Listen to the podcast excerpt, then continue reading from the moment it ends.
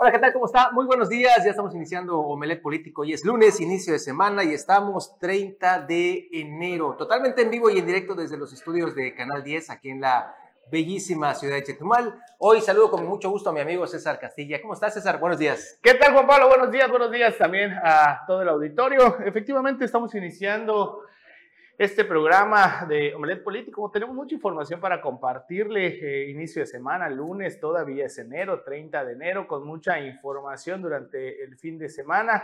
Eh, tenemos información eh, policial, obviamente también política.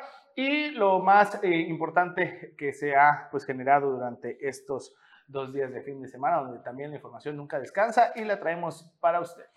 Así es. Eh, bueno, tenemos una denuncia pública, creo que ya tenemos las imágenes sobre esta cultura cívica aquí en la capital de Quintana Roo. Nos enviaron justamente este fin de semana imágenes de algunos vehículos, particularmente en el Boulevard Bahía, que sencillamente no respetan los pasos peatonales. Esto ha generado en redes sociales, sobre todo, mucha animadversión por esto, porque eh, señalan inclusive asociaciones asociaciones civiles, eh, como es esta que para la, defensa de personas con alguna discapacidad, que no se vale que se siga dando este tipo de situaciones aquí en la capital, particularmente, ya que pues estos pasos peatonales son justamente ello, para que se respete la vialidad, para que se respete el paso de, de las personas, inclusive hasta con silla de ruedas y no puede ser posible que esto siga sucediendo aquí en la capital de Quintana Roo, bueno, también en todo el estado, y sin la intervención de los elementos policíacos en elementos de tránsito. Ahí está justamente la imagen del paso peatonal y bueno, ahí campantemente poniendo este vehículo. Hay que mencionar lo que justamente el bulevar todos los fines de semana y de lunes a viernes en el área de por Palacio de Gobierno es muy complicado conseguir estacionamiento pero ello no implica que la gente tenga que violentar las normas de tránsito y hacer esto, César. ¿Cómo lo ves? Sí, eh, fíjate, Juan Pablo, que esta situación que, que comenta sobre el Boulevard Bahía, sí, es, es un hecho, ¿no? Hace, eh, se llena lo que es las partes para poder estacionarse eh, durante los fines de semana, pero eso no significa que se pueda hacer este tipo de acciones. Hay algo que también hay que mencionar, la falta de recorridos por parte de la policía, por parte de la dirección de tránsito, es también lo que ha hecho o permite que este tipo de, conductores pues eh, no respeten lo que son los, los lugares eh, peatonales, en este caso estos pasos peatonales y también los señalamientos de tránsito pues no son respetados eh, en su mayoría durante los fines de semana. Es necesario mayor presencia de la dirección de tránsito también y si también está la presencia de la policía turística en este, en este lugar pues también es importante. No precisamente igual me atrevo a decir para aplicar eh, sanciones, pero sí para tener una, una, una, un exhorto también para este tipo de, de, conductores que pues no respetan estos, estos pagos peatonales y en dado caso de incurrir pues ya aplicar lo que es la multa. Hace algunos, eh, algunos meses igual, eh, igual yo daba a conocer aquí también en, en Omelet Político sobre este tipo de situaciones que se daban, incluso cuando hay eventos eh, en el Congreso del Estado y en ese, en ese momento también un vehículo oficial con, con, ahí con logotipos de, de eh, del Congreso del Estado también eh, cometía este tipo de, acciones sin importar los lugares, sin respetar lo que son los lugares, no solo para personas con alguna discapacidad, sino que también eh, un paso peatonal que debe estar pues ahí bien pues liberado para que también la gente pueda pues caminar y circular sin ningún problema. Esto también le compete también al, al, Instituto de Movilidad y hay que mencionarlo. El Instituto de Movilidad no solo se, se enfoca en lo que es el tema de transporte, sino también este tipo de, de, circunstancias, situaciones que no, se, que no se respetan, pero pues obviamente la falta de, de personal o también de voluntad hace que se sigan cometiendo este tipo de situaciones sin que haya pues algo o una situación que pueda evitar que se sigan dando este tipo de, de actos, ¿no? Que son eh, lamentables y que también no son, eh, que deberían de ser aprobados. Muy bien, pues ahí están las imágenes, usted las estará juzgando. Justamente esto pasó este fin de semana aquí en la, en la capital de Quintana Roo y donde justamente personas que andaban en sillas de ruedas eh, fueron los que tomaron esta fotografía y dijeron, pues, ¿por dónde vamos a pasar? Si justamente este es nuestro paso. Y fíjate, Juan Pablo, antes de pasar a más información, y, ya que estamos con este tema de, de, las denuncias, nos llegaron también eh, unas fotografías. Eh, muy lamentables, la verdad. Eh, eh, es reprobable, en, en, caso muy personal, a mí sí me genera mucha molestia, porque eh, se da este tipo de situaciones a las afueras de lo que son campos deportivos o áreas deportivas. Hay, hay, gente que durante los fines de semana, pues acostumbran a, a jugar cualquier tipo de, de deporte, de, de, practicar cualquier, cualquier tipo de deporte, y al terminar, pues acostumbran a, a, a tomarse sus cervezas a las afueras de estos centros deportivos. En, por esa parte, yo puedo decir de que, de que puede ser aceptable todo con medida, obviamente, y también lo voy a mencionar, la gente que me conoce aquí en la capital del estado sabe que también eh, soy ávido de, de, hacer deporte y también de convivir, pero lo que no es aceptable es lo que sucede después de, eh, de terminar con la convivencia. Esto ocurrió en el campo 5 de abril, aquí en la capital del estado, ah, incluso hasta, no sé, en, son de burla, no lo sé cómo lo hacen estos sujetos, dejaron, mira, esta eh, llena, ah, de, llena de cervezas, así en filita, las dejaron ahí. No les cuesta nada agarrar estas botellas, meterlas en una bolsa y depositarlas en un contenedor de basura para que en su momento también los encargados de la recolecta pues se la puedan llevar. Esta es parte de la imagen también que se le da a la gente que nos visita.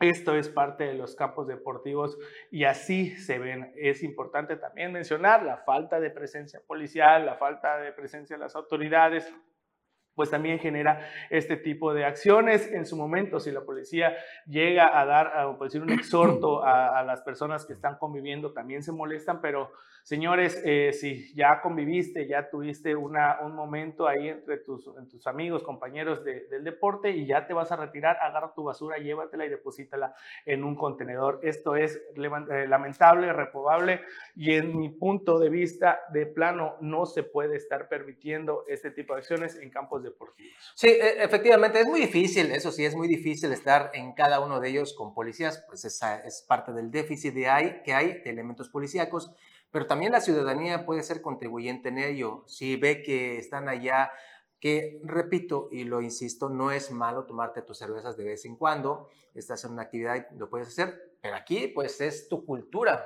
tu educación propia, ¿no? Agarras tu bolsita, lo pones y lo pones en el, en el tambo de basura o te lo llevas a tu casa para que cuando llegue el cartón, el día específico, pues la saques. Pero dejarlo allá y que lleguen y lo rompan, generen eh, basura y demás, pues es falta de una cultura. Así que ojalá que también eh, pongamos de nuestra parte como ciudadanos y no dejarle todo a la autoridad.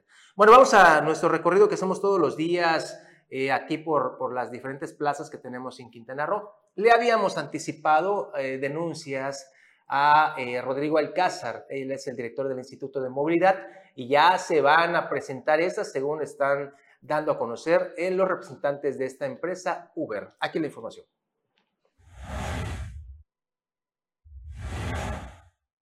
Sociooperadores de la plataforma Uber señalaron que no van a tolerar más agresiones por parte del gremio taxista. Es por ello que denunciarán ante las instancias correspondientes al director del Instituto de Movilidad de Quintana Roo, Rodrigo Alcázar, ya que señalan que han cometido el delito de fragancia. Esto derivado de algunas declaraciones que ha realizado el director de dicha dependencia, en donde argumenta que a pesar de que los tribunales dieron luz verde a la plataforma de operar libremente en el Estado, aún no es oficial, debido a que tienen que cumplirse un proceso de reforma para que se pueda hacer de manera oficial situación en la que se basan los taxistas para realizar sus agresiones.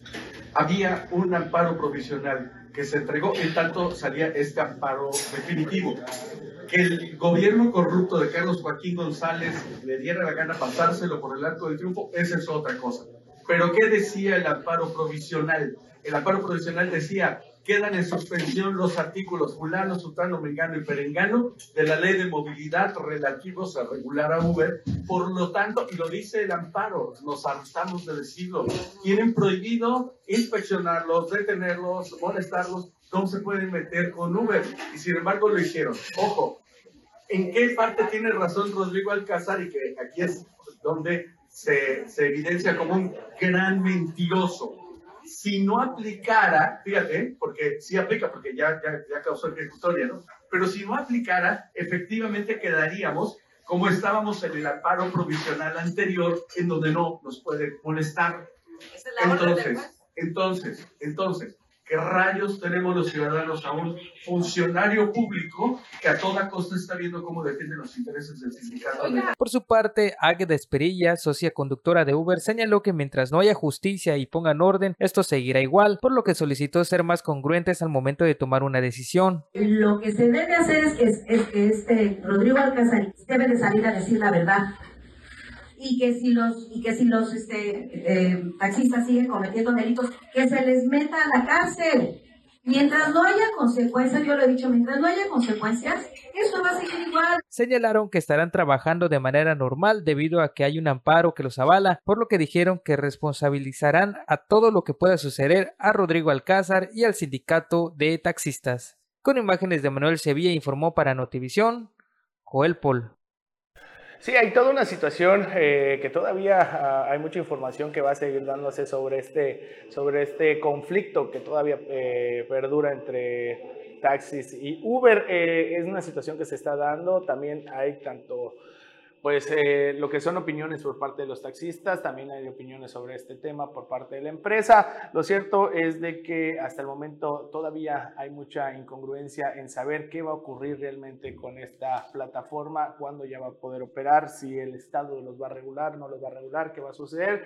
Hay que esperar todavía va a cuál va a ser la manera de acción también por parte del Congreso local, que la verdad ha tardado mucho también para dar una solución sobre este tema. Hay información también por parte de asociaciones de, transporte del aeropuerto que pues también han mencionado que no van a dejar que Uber entre a dar servicios eh, en, este, en este sitio, en este, en este lugar eh, internacional donde llegan pues miles de pasajeros prácticamente al día de todas partes del mundo, pero pues también es importante ya que la autoridad por medio del Instituto de Movilidad pues dé ya una respuesta concreta y que realmente ya sepan los ciudadanos qué pueden hacer, si pueden eh, ya utilizar este tipo de transporte eh, a través de redes sociales, hasta los mismos estos conocidos como influencers.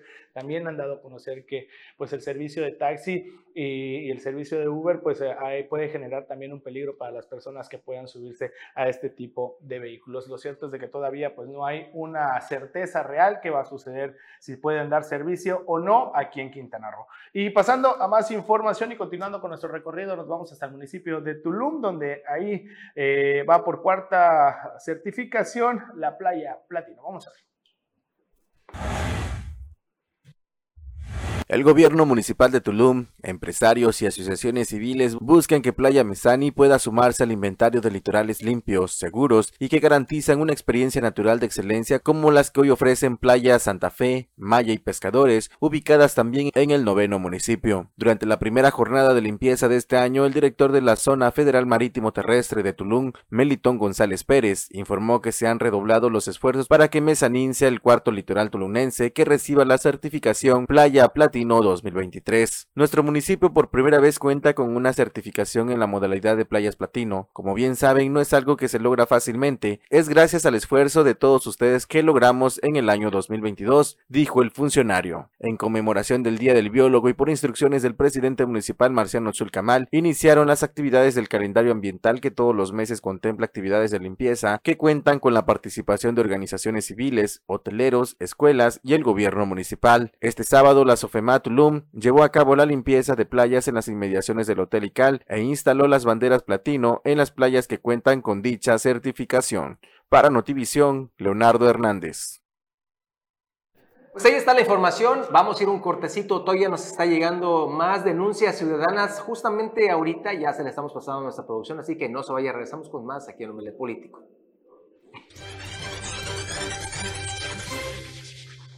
Ya estamos de regreso y antes de proseguir, eh, justamente esta es una denuncia ciudadana también que nos hacen llegar y dice, hace unos días vandalizaron, es la información que nos están mandando, vandalizaron los arbustos que dan alrededor de, o que están alrededor del Instituto Tecnológico de Chetumal. Son gente que ha estado llevando plantitas, las sembraron para que pues reforesten esta área, porque pega mucho el sol a los estudiantes y demás ya habían pegado y pues algún desadaptado social o algunas personas llegaron y las eh, rompieron. Dice, están sobre la avenida Andrés Quintana Roo y ahora están tomando como basurero a un costado de la misma institución la parte que da sobre la calle Emiliano Zapata. Tanto, tanto está esta situación que hasta animales muertos están tirando y las autoridades están brillando por su ausencia. Esto es lo que nos están denunciando. Vea usted ya la, pues yo no sé cómo, César, yo no sé cómo la gente lleva tantos cocos allá, creo que el en su camioneta, y, pero no, no entiendo cómo es que nadie observa hasta, un perro los animalillos ahí muertos y demás. Es, es, es, es asqueroso para todos los que viven en los alrededores y demás. Así que, pues, ahí está el, llamado a las autoridades, poner un letrero que diga se multará a quien sea sorprendido. No lo sé, pero ya hay que cambiar esta cultura porque esto lo vemos en muchísimos lados y esta es una zona céntrica, ¿eh? alrededor del Instituto Tecnológico de Chetumal. Sí, qué lamentable. ¿eh? Parte de también la falta de cultura de algunos ciudadanos igual. ¿Y qué te afecta que eh, tengas ahí un árbol que te está apenas creciendo? ¿Para qué romperlo? no Igual y sí, un, un inadaptado social lamentables acciones y esto que está sucediendo con los basureros clandestinos, pues también es importante que se aplique, porque eh, se aplique el, el, bando de policía de un gobierno, porque también ahí está estipulado la sanción también para las personas que tienen basura.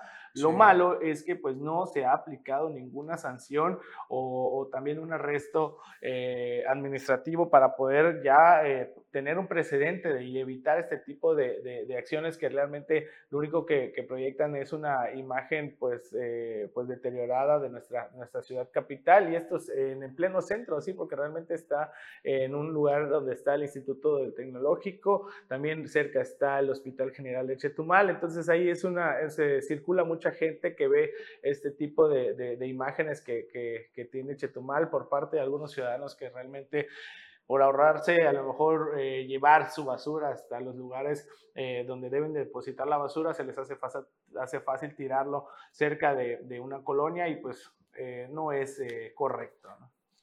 Así es, pues ahí están las denuncias ciudadanas y ahora sí nos vamos a ir a nuestro recorrido que hacemos todos los días. Y el profe de la información también ya está aquí a punto de entrar al aire. Así que vamos a ver esta información de la senadora por la República, Maribel Villegas Canché, que ha visitado diversos puntos. Estuvo este fin de semana allá en el Tianguis de la región 236 en Cancún. Aquí la información.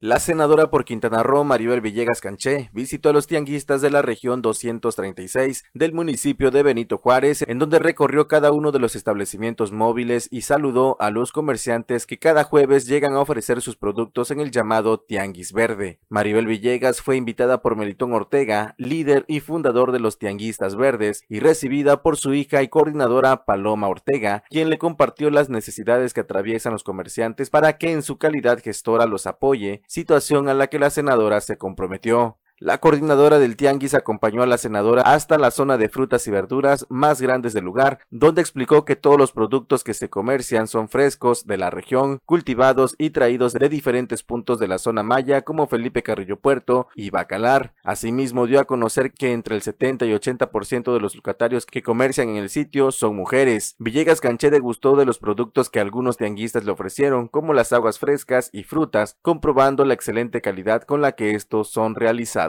Para Notivisión, Leonardo Hernández.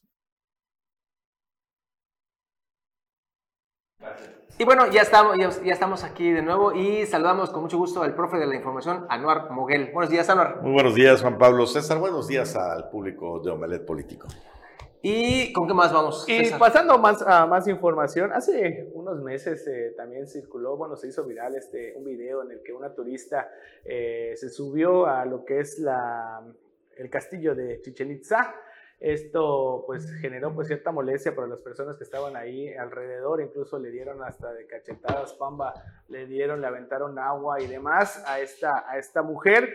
Hace unos días, bueno, el día de ayer también estuvo circulando otro video donde un turista, eh, al parecer polaco, de nombre Powell Thomas, eh, pues se subió a, igual de nueva cuenta a este, a este castillo de Chichen Itza y fue cerca de alcanzar ya la cima cuando pues el personal de vigilancia lo invitó a descender de nueva cuenta la gente, los turistas que estaban ahí, a palazos prácticamente lo bajaron.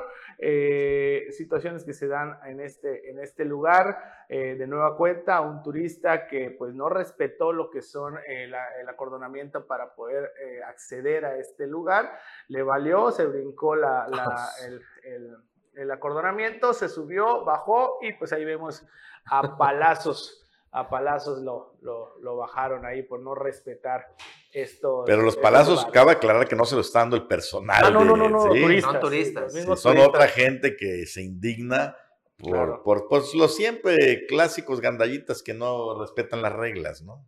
Así es. Ahí está. el último. Esta le están recriminando. Sí, de incluso ahí mismo le dicen, ¿no? que tampoco es lo, también le dicen. No, ajá, no es lo correcto, pero pues es una forma en la que demuestran su enojo, que reitero, no es lo correcto, pero pues ya eh, es, eh, bueno, en las últimas fechas también se ha estado dando mucho este, este tipo de acciones, ¿no? Qué tiempos aquellos donde uno podía subir. Y a la podía subir, ¿eh? Sí, claro, no, yo me quedé a la mitad porque me dio miedo, ¿no? Estaba chamaco. Pero sí te podías subir sin ningún problema. Y, y aquí hay, hay que mencionar que a los turistas que llegan se les, se les informa que no se pueden subir a estas estructuras, pero hay muchos, como dice Sandor, que les vale y quieren tomarse la selfie para las redes y demás, y lo hacen, y es cuando los demás se inconforman y, y ha generado estos, estos eventos en los últimos días. Ándale, pues, pues ahí está la información sobre este hecho. Muy bien, pues vamos ahora sí hasta el municipio de Benito Juárez, allá en Cancún. Están expropiando cuatro terrenos justamente para este emblemático eh, proyecto del Tren Maya. Esta es la información que nos tienen nuestros corresponsales.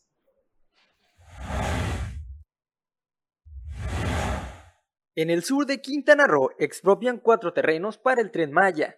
Por decreto del presidente de la República, el Tren Maya declara de utilidad pública 10.6 hectáreas, las cuales corresponden a cuatro terrenos privados en los municipios de Otompe Blanco y Bacalar.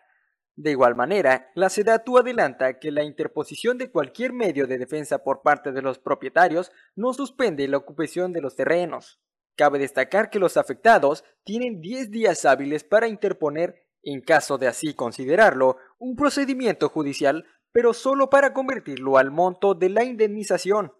En el decreto también se especifica que en caso de que los terrenos expropiados no sean destinados total o parcialmente al tren Maya, los propietarios afectados podrán solicitar la reversión total o parcial de sus propiedades. El decreto publicado este jueves 26 de enero autoriza la ocupación temporal inmediata de la tierra para ser empleada en la construcción del tren Maya. La expropiación anterior se publicó en el Diario Oficial de la Federación el 7 de diciembre del 2022, en la que se declara de utilidad pública y se ordena la ocupación temporal de 2.369.977.862 metros cuadrados, correspondientes a 151 inmuebles de propiedades privadas en los municipios de Tulum, Felipe Carrillo Puerto, Otompe Blanco y Bacalar, en el centro y sur de Quintana Roo. Añaden que la indemnización se pagará a quienes acrediten su legítimo derecho de conformidad con los avalúos que emite el Instituto de Administración y Avalúos de Bienes Nacionales. Para Notivisión, Saúl No. Ahí está el tema que hay que recordarlo para finales del mes de, para finales de año ya la proyección del presidente es que se concluya este importante proyecto como es el Tren Maya. Finales de este año. Finales de, no, eh, sí, exacto, Sí, sí, exactamente, 2023. diciembre de 2023, muy difícil, pero tienen un año todavía de, de gracia, ¿no? El 2024, y ya de ahí, pues, si no se termina, entonces estaríamos hablando de un, una obra transeccional, pero bueno, sigue dando mucho de quedar, generando mucha expectativa eh, a favor, también en contra, el proyecto del Tren Maya, pero creo que hay más ánimo de gente que quiere que se concrete para ver qué es lo que puede ayudar a detonar la economía de esta región sur-sureste. Pues vamos a un corte y regresamos con más aquí a Bolet Político.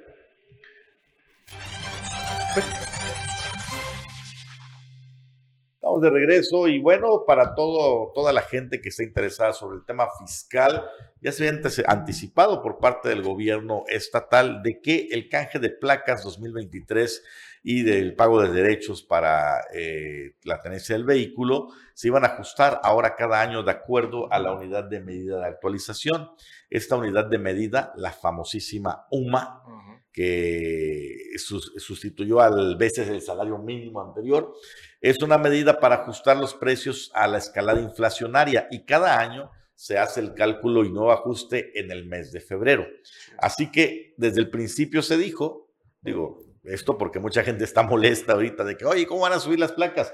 Desde el principio se dijo en enero va a tener un costo y a partir de febrero va a tener otro costo. Pues ya salieron los nuevos costos que tendrá el canje de placas a partir de pasado mañana del primero de febrero. Y así queda, mis estimados, automóviles, camionetas, autobuses, etcétera, 1,400 pesos el canje de placa, más la tarjeta de circulación en 130 pesos. El costo anterior era 1,299 el canje de placas más 120 de la tarjeta de circulación, es decir, pagabas 1.420 en total, subió 110 pesos por el ajuste de la UMA. Motocicletas ahora pagarán 467 más 130, allí hubo como un aumento de treinta y tantos pesos.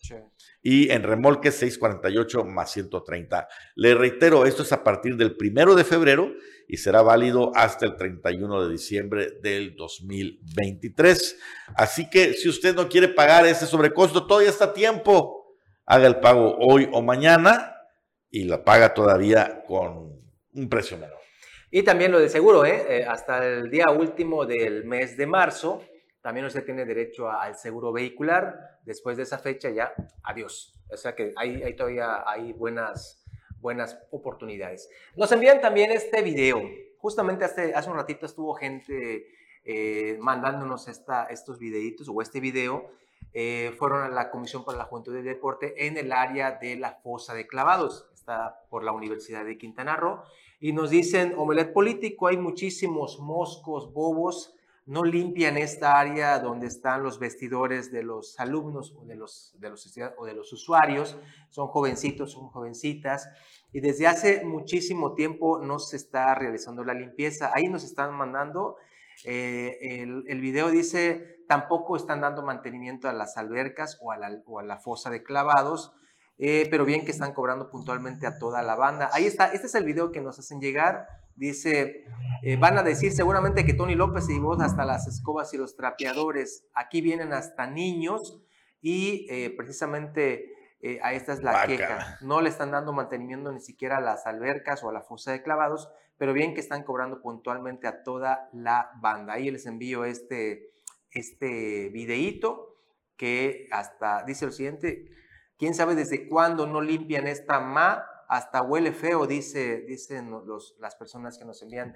Gracias a todos ustedes. Imágenes que puedes oler, dirían por ahí. Sí, y, son, son de hoy. Justamente estaba iniciando Omelet Político. y, fíjate, Juan Pablo, si, ves, si vemos bien, las instalaciones no están mal.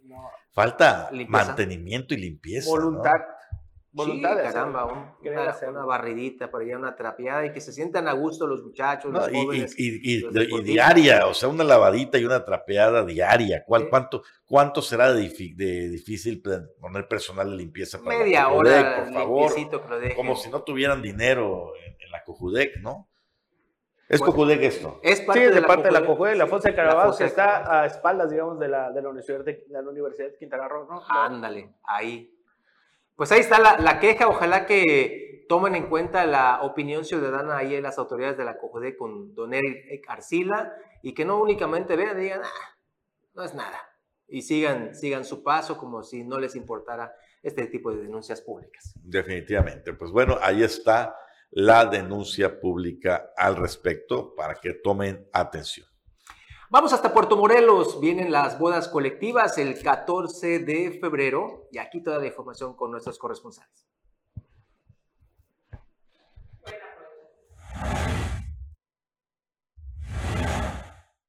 Con el fin de contribuir al fortalecimiento de la familia como célula de la sociedad, el Sistema para el Desarrollo Integral de la Familia DIF de Puerto Morelos, en coordinación con Registro Civil, convocan a las parejas del municipio que deseen contraer matrimonio a participar en las bodas colectivas 2023, que se realizarán el próximo 14 de febrero de este año. Al respecto, el director general del DIF, Antonio Chukpech, indicó que se encuentran afinando los detalles para ofrecer una emotiva ceremonia totalmente gratuita a quienes han decidido legalizar su amor y fortalecer su unión mediante el matrimonio. Asimismo, comentó que el año pasado se casaron 24 parejas en una ceremonia llevada a cabo frente al Mar Caribe, por lo que se espera una cifra similar de contrayentes para este 2023. Antonio Chuk dijo que el cierre del registro de parejas será este próximo 7 de febrero, por lo que la documentación requerida la podrá entregar en las oficinas tanto del DIF como del registro civil, en horario de 9 de la mañana a 3 de la tarde. El director general del DIF Puerto Morelos detalló que la documentación que debe llevar es la solicitud de matrimonio que obtendrá en el registro civil, carta protesta de ambos contrayentes, acta de nacimiento, identificación oficial, análisis prenupciales y certificado médico. Todo ello con original y dos copias el día 10 de febrero a más tardar. Finalmente, el funcionario municipal invitó a las parejas de todo el municipio y de otros puntos del estado a cumplir este sueño de su unión para fortalecer a las familias portomorolenses.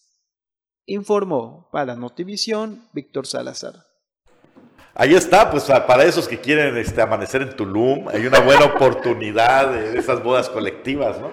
No te lo podías eh, guardar, ¿verdad? bueno, y también ya tocando el tema de los amaneceres, eh, también nos llegó esta fotografía el día de hoy, uno de los amaneceres muy hermosos aquí en la capital del estado. Como para amanecer así. Me voy a quedar callado, me voy a quedar callado. ¿eh?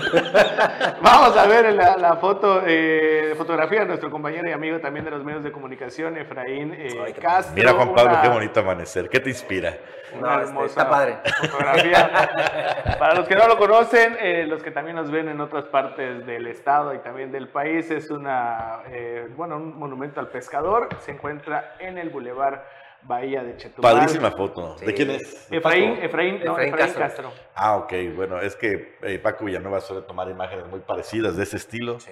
Este, muy bonita imagen. Excelente foto de, de, Efraín. Ahí está el, todo el crédito para él. Pero pues esto es lo que podemos ver y encontrar aquí en la capital del estado y en el Boulevard Bahía. A las 10 de la mañana, para los que están interesados, para toda la banda también que no sabe, porque ni siquiera lo han dado a conocer en el tema del de el, grupo del Instituto Electoral, a las 10 de la mañana se va a llevar a cabo la sesión pública, donde eh, en temas generales ya están señalando algunos representantes de partidos que están poniendo en contacto con nosotros aquí en Omelet, que va a ser, va a estar buenísima la sesión. Va a haber muchas cuestiones que van a dar a conocer a la presidenta del órgano electoral, a Rubí Pacheco. Esto va a ser en punto de las 10 de la mañana hoy, así que a los compañeros periodistas que nos están viendo aquí en la capital, la invitación todavía no se ha hecho extensa.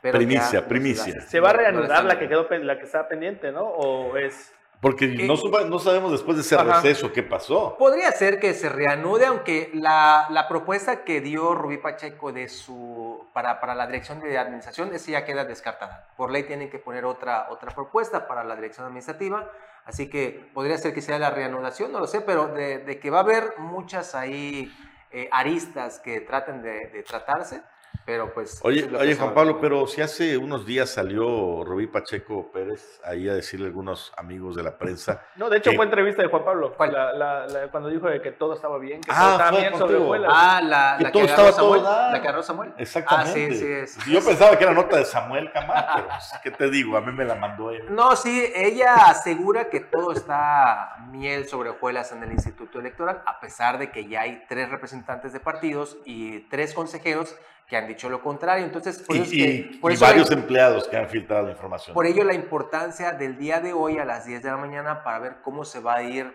eh, manejando esta, esta sesión y lo que digan los representantes de partido con le den la voz y también los consejeros. Sí, porque ella en esa nota que tú entrevistaste dijo, no, está todo dar aquí el ambiente laboral, todos nos agarramos de la mano y cantamos en la mañana, este, sí, equipo, vamos todos juntos. Sí, incluso también el tema amor y paz. El tema de las cámaras, ella mencionó de que es un tema de seguridad que se viene dando desde hace más de un año, año y medio, que no es un para tema eso quieren escuchar por tema de seguridad. eso, es, eso es lo que ella dijo. Entonces vamos a ver qué va a suceder el, el día de hoy. Ahí vamos a estar muy pendientes y pues y a ver qué eh, los representantes del partido que le van a, reiterar y vamos a ver si realmente las cosas al interior del IECRO están como pues, la, consejera presidenta la mencionó. Si no hizo el planchado político antes de esta sesión, que creo que no lo hizo, por lo que estamos escuchando y entendiendo, pues muy mal de su parte, ¿eh?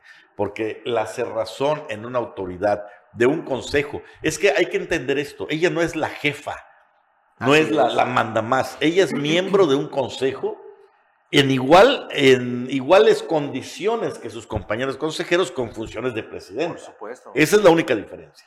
que tiene las funciones para ejecutar ciertas eh, atribuciones, pero en la realidad es una consejera más, del mismo nivel que los otros consejeros. Sí, y es que dicen, no, es que no tengo conocimiento de nada, no, no, no tengo ningún conocimiento en una queja, pero pues cómo si de plano ahí Pues, tenía no la puedes afuera de su hablar con oficina ella. a, a su perro guardián al que, al que correteó aquí a mi compañero y amigo. Y es bravo, es bravo, por lo que vimos sí. es bravo. Sí. Pues sí, ¿y cómo se va a enterar? Pues obviamente no deja ni siquiera que se le acerque el personal a esta, a esta mujer que pues realmente se ha tomado atribuciones mayores a las que realmente les corresponden. ¿no? También nos mandan un video, fíjense, está, está, eh, este es delicado este asunto desde Cozumel, la isla de las golondrinas. Este fin de semana, amaneciendo el, el- el sábado, se dio un incidente allí donde una mujer pues, manejaba un vehículo y lo manejaba en estado de ebriedad. No se sabe si bajo el influjo de alguna sustancia tóxica, pero pues generó un accidente muy grave, muy grave porque atropelló a algunas personas, eh, chocó motocicletas. Ahí está, ese es el video que nos hacen llegar y dice, una mujer que conducía su automóvil, ahí, la- ahí está Pues, justamente. se está llevando video. la moto, ¿eh? Ajá.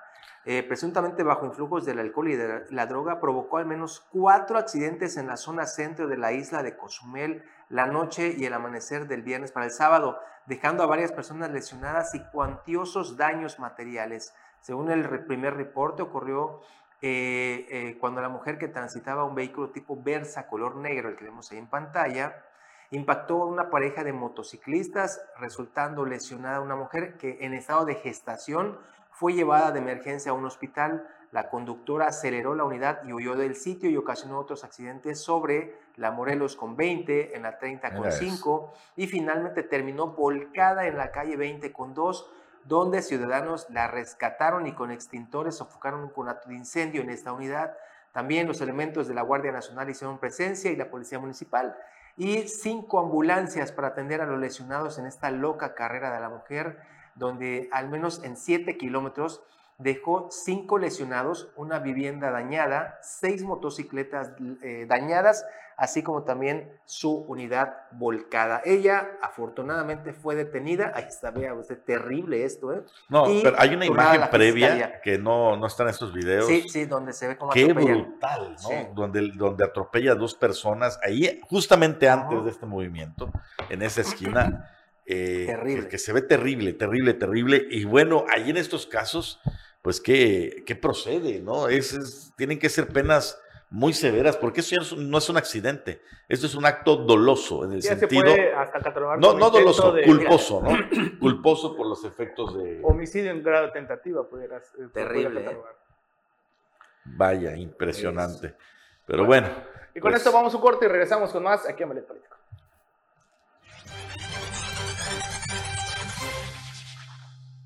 Estamos de regreso en la recta final de Omelet Político y bueno, eh, ya empieza a verse el movimiento de cara a las próximas elecciones, que usted puede pensar que están lejísimos hasta julio del 2000, junio del 2024, pero lo cierto es que en tiempos políticos ya está a la vuelta de la esquina, tan es así que quien empezó a velar armas fue el partido Morena que ayer domingo en Cancún y en Puerto Morelos, Benito Juárez y Puerto Morelos, tomaron protesta a sus comités de defensa de la cuarta transformación. Ya sabes, estas estructuras que estarán en la defensa del voto, como se puede esperar del partido Mandón, como antes se veía en los eventos similares del tricolor, ahora lugares a reventar con gente, activistas, militantes y todo mundo que quiere formar parte del partido Guinda y meterse en la lucha rumbo a las próximas elecciones. Ahí vamos a ver ahorita las imágenes donde está eh, justamente Joana Acosta, la dirigente de Morena en Quintana Roo, juntamente con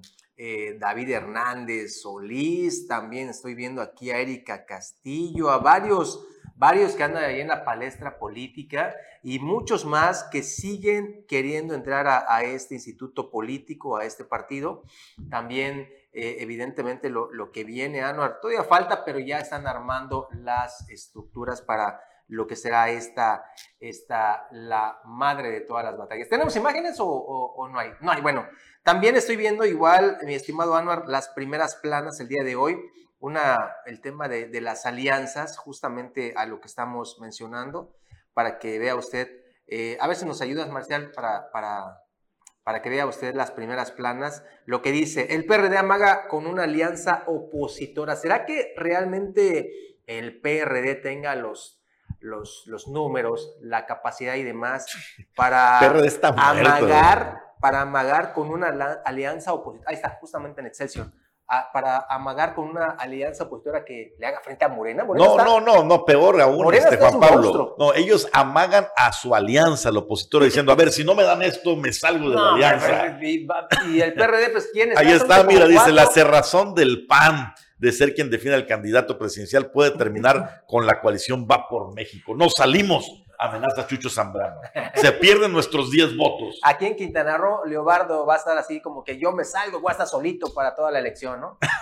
no, hombre, si, si el PAN y el PRD juntos hacen poco, imagínense ya desgregados. Ahí el único que yo considero que podría darles impulso y fuerza es Movimiento Ciudadano, que ha agarrado notoriedad en los últimos, en los últimos meses. Sí, y que podría aquí en Quintana Roo impulsar una figura como la de Roberto Palazuelos, que, bueno, tiene su arrastre y se convirtió en figura política. quiere ser senador. Quiere ser senador por Movimiento Ciudadano, eso suena.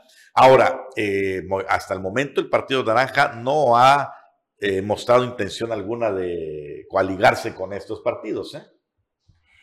Bueno, este, vamos a intentar también comunicarnos con el ingeniero Mario Ernesto Villanueva Madrid porque eh, pues él eh, ha, estado pendiente aquí de Omelet Político sobre esto que está aconteciendo en estos momentos allá en Solidaridad. Es uno de los temas que, que nos estaba ahí eh, señalando. Teníamos pendiente de platicar con él. La posibilidad de cambiar de nombre al municipio Solidaridad por Playa del Carmen.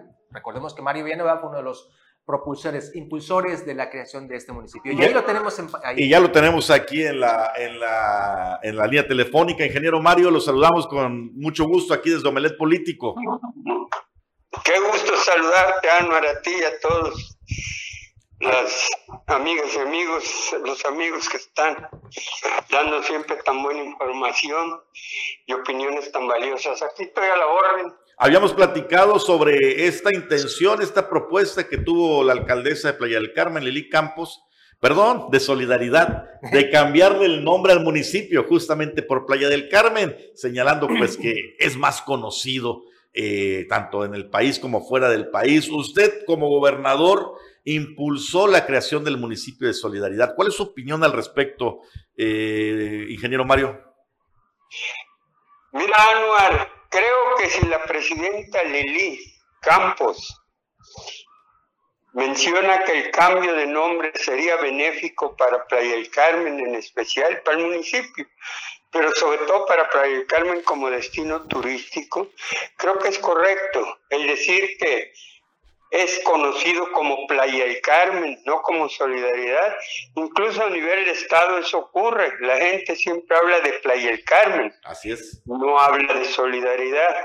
Solidaridad es un nombre para el municipio, pero su, su actividad fundamental es el turismo, aunque tiene zonas indígenas y tiene una gran extensión de áreas de selva. Pero repito, es su función principal el turismo. Y si para el turismo, eh, para que tenga un mayor éxito en el turismo Playa del Carmen o el municipio Solidaridad, conviene el cambio de nombre, desde luego que estoy de acuerdo, son tiempos distintos. Las leyes por ejemplo, y las denominaciones deben ir de acuerdo con la evolución de la sociedad anual. Y en este momento, Playa del Carmen, que era un pequeño pueblo cuando decidimos crear el municipio de Solidaridad con cabecera en Playa del Carmen, pues ahora es, es distinto, es un, una ciudad pujante con un enorme desarrollo y creo que la propuesta de la presidenta municipal de Lili Campos es correcta. Creo que se debe de apoyar en función del argumento tan importante de que es conocido el municipio como Playa del Carmen y por otro lado Playa del Carmen es el nombre, llamémosle vulgarmente, el nombre comercial para el turismo internacional y el turismo nacional incluso. Ahora, en su momento, ingeniero, durante su mandato, allá por eh, los noventas, Playa del Carmen tenía 10 mil habitantes, si no mal recuerdo, 10 a 15 mil habitantes cuando se funda el municipio de Solidaridad. ¿Cuál fue la razón por la que se le puso Solidaridad a ese ayuntamiento? Es un nombre que tiene un gran significado, porque solidaridad significa la base de muchos valores humanos, el compañerismo, la lealtad y amor, la acción de ayudar al prójimo, es la unión de las personas para superarse conjuntamente.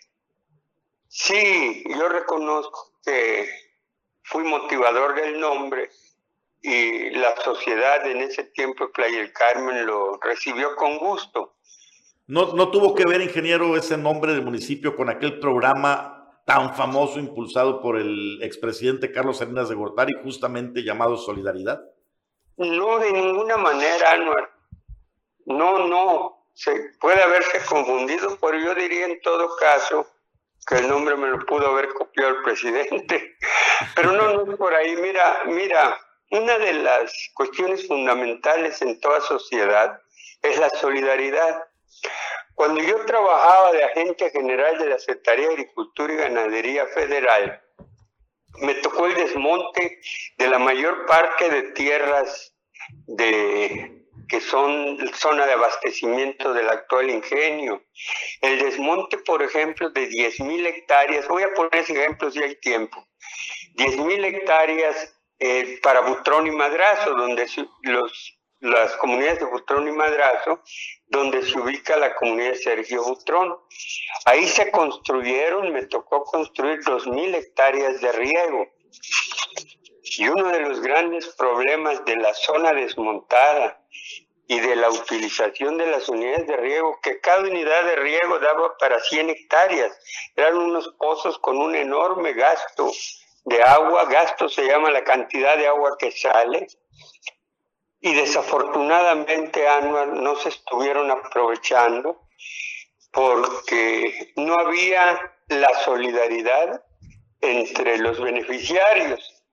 Tuvimos que sembrar en ese tiempo arroz con aviones, sin mano de obra, y se fueron perdiendo los, pues, las obras de riego que eran fundamentales y todo fue a nivel gratuito. Ahí me quedó muy grabado el nombre de Solidaridad. Posteriormente, como presidente municipal de Benito Juárez en Cancún, uno de los problemas que encontraba en la comunidad era la falta de solidaridad en la participación, la participación de la, de la gente. Miguel Borges, en su tiempo, el gobernador Miguel Borges, creó una ley de, participación ciudadana muy importante, pero la ley es una cosa y cumplirla es otra. muy diferente. Un ejemplo, uno de los principales problemas de todo municipio es la recoja de basura, la limpieza de la ciudad. Entonces estaba yo preocupado que faltaba en un lado un contenedor lo compro y lo mando ahí. Y era lamentable ver que mucha basura se depositaba alrededor del contenedor. la gente no era solidaria en ese sentido, como hasta la fecha. No era solidaria. Y ocurría con los predios baldíos, como ocurre aquí en Chetumal. Como ocurre actualmente. ingeniero, mire, me marca la producción que se nos ha agotado el tiempo. pero si le parece, durante la semana nos comunicamos para ahondar más sobre este tema. Estoy a la orden, pero eso fue el origen y pues me parece muy bien que le cambien a Playa Carmen el nombre. Pues ahí está la postura del creador en su momento del municipio de Solidaridad. Muchas gracias, ingeniero. Estamos en contacto. Antes. Sale, nos vemos. Saludos, ingeniero. Antes de irnos, eh, esta nota creo que es de importancia eh, eh, al momento. La gobernadora Mara Lezama acaba de postear justamente que Aeroméxico anuncia una nueva ruta de la Ciudad de México a Cozumel, un tema que estuvo en pláticas, dice, con la aerolínea. Con esta extraordinaria noticia turística llega más trabajo e ingresos a la isla y así los compromisos y beneficios del nuevo acuerdo pues comienzan a verse reflejados. Nos vamos, nos vamos. Mañana continuamos aquí en Omelet Político. No se lo pierdan. Hasta mañana.